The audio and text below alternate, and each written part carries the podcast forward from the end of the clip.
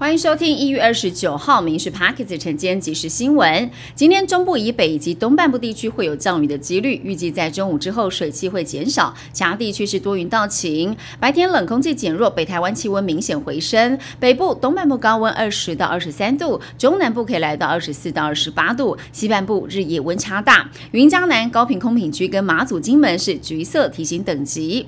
全台捐血中心再度闹血荒，台北血液库存量只剩下四点八天，其中最缺的是 O 型血。但是捐血中心担忧一窝蜂捐血的情况会导致血液爆量，或者是单纯为了捐血的赠品隐瞒身体的状况，因此呼吁民众按照时辰捐血就可以了。不少民众已经开始办年货了，但是白仓、黄金仓跟龙虎斑价格不便宜，还有民众担心春节前可能会翻倍涨，毕竟年前需求量大，再加上中国对石斑进口解禁，就怕价格会往上冲。渔业署在春节前五天加强了渔货的调配，增加平日三成的供货。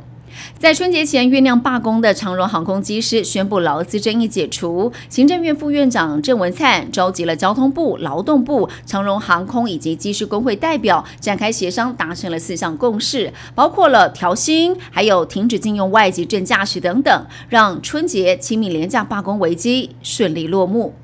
一九消防救护车滥用疑虑长期未解，全台十一个县市已经对不当使用者定有收费制，但是去年不当使用一百八十四件，还是比二零二二年一百零二件成长了八成。上台中市有民众去年呼叫救护车多达两百零六次，二月一号起会扩大不当使用收费对象，十一个县市希望中央可以统一收费标准。台湾民众喜欢出国去购物，目前入境的行李物品每人免税额是两万元。考量物价涨幅跟亚邻国家标准，财政部严拟调高免税额到三万五千块，在亚邻国家当中仅次于日本的二十万日元，最快四月底上路。